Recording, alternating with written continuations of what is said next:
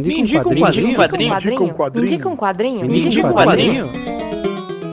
Me indica um quadrinho. Programa de indicações do podcast HQ Sem Roteiro.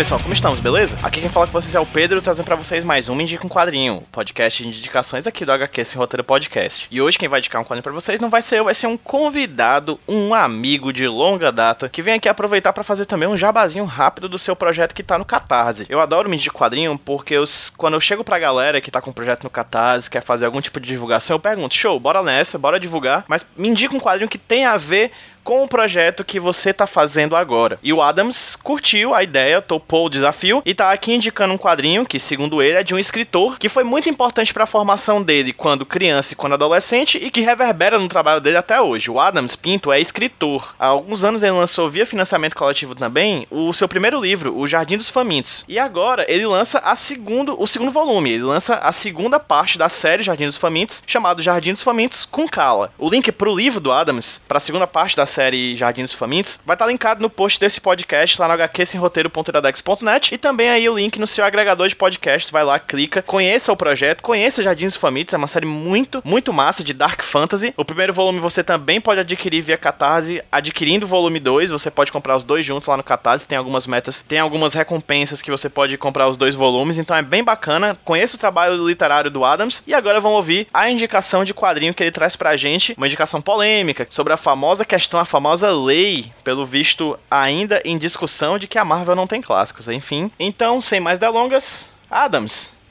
me indica um quadrinho? Olá, bem-vindos. Aqui quem está falando é o Adams Pinto, escritor, ilustrador, design gráfico, servidor público e pai. Eu estou aqui hoje para responder um chamado do quadro Me Indica um Quadrinho, do PJ Brandão, um indivíduo de relevância incalculável dentro da cena da cultura pop nacional. Bem, aí eu fiquei procurando aqui na minha lista de quadrinhos alguma coisa underground, alguma coisa indie para apresentar para as pessoas ainda que não conhecem, mas eu optei dar uma curva de 180 graus aqui e esbarrar em um título que é um verdadeiro clássico, por mais que exista a falácia de que não existem clássicos na Marvel, é o quadrinho dos X-Men chamado Deus Ama, o Homem Mata, de 1983, que eu tenho uma história particular com esse quadrinho que eu vou falar aqui para vocês. Quando eu era criança, eu tinha muita crise de asma, e nessas crises de asma, às vezes eu ia acabar internado no hospital, ficava lá tomando soro, medicação, aerosol, etc. E nos anos 80 a gente não tinha celulares nem tablets, então não tinha muita diversão para uma criança que ficava deitada numa maca durante horas. E graças à minha mamãe, Dona Elisa, eu tive acesso a quadrinhos, né? O que ela tinha para me oferecer? Ela ia na banca, pegava um quadrinho, na maioria de super-herói, que era algo que eu curtia já desde sempre. Eu lia enquanto eu estava tomando a medicação. Dentre esses quadrinhos que ela trouxe para mim, me chamou muita atenção uma graphic novel que era escrita pelo Chris Claremont e a arte era do Brett, Brent Eric Anderson, que era um wannabe do, do Neil Adams, era um cara que queria ser o Neil Adams e nunca conseguiu. Mas, independente do traço, era uma história muito adulta, passou batido pela minha mãe, eu li. E assim, para mim foi um divisor de águas no, na questão de estilo.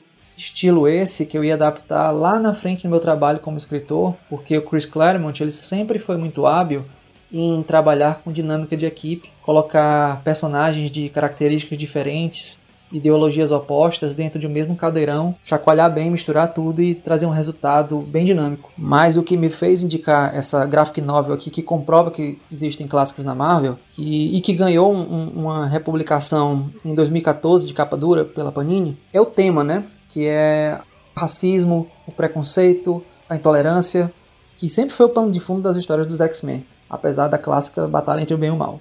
Aqui nós vemos uma equipe bem clássica, o time titular dos anos 80 dos X-Men, né, que é formado por Ciclope, Wolverine, Noturno, Colossus, Tempestade e Kit Pride, recém-chegado no grupo, que eles estão envolvidos em uma trama onde um reverendo chamado William Stryker ele está reunindo ao redor dele pessoas simpatizantes contra a existência dos mutantes no planeta, que é muito parecido com os discursos da extrema direita do nosso mundo, né, da realidade, que visam é, tratar como seres de segunda categoria pessoas que são diferentes do modelo básico, o homem branco cristão originário dessa visão eurocêntrica do mundo, né? E os X-Men saem em combate para impedir o avanço dessa força segregacionista que visa eliminá-los simplesmente porque eles nasceram, né? Porque são uma minoria, porque são diferentes. E é que tá a alegoria dos X-Men. Sempre foi o que me motivou a, a, ler, sempre foi o que me cativou. E por isso que eu reafirmo que é, essa geração precisa ler histórias como essa, que apesar de serem uma fantasia, né, elas têm um teor político que pode ser espelhado na nossa sociedade que pode ser visto com um olhar mais crítico e que acenda uma chama, né, uma pequena fagulha no jovem naruteiro de hoje, né, como, como acendeu em mim quando eu era uma criança asmática. E me fez enxergar quadrinhos não só como uma coisa aventuresca, mas como também algo que faz você pensar, né, que faz você olhar para dentro. E eu posso afirmar que essa graphic novel, ela foi essencial na minha formação como escritor, assim como outros trabalhos de Chris Claremont e assim como alguns grandes nomes da literatura, como H.P. Lovecraft, George Martin, Tolkien, é, Stephen King. E graças a eles, e essa saraivada de influências que eu venho recebendo desde sempre, é, eu consegui publicar um romance em 2017 pelo Catarse chamado Jardim dos Famintos, e olha só que coincidência, nesse exato momento está acontecendo a campanha é, da continuação chamada Jardim dos Famintos com Cala, no Catarse, e eu aproveitei essa brecha aqui para fazer um jabá. Não sei se o PJ vai colocar o link aqui embaixo, mas ele pode colocar. E quem tiver afim de conhecer essa Dark Fantasy bastante Lovecraftiana e apoiar, é só clicar no link que depois que eu falei três vezes, eu acredito que o PJ está intimado a colocar lá embaixo. É isso, abraço e fogo nos racistas.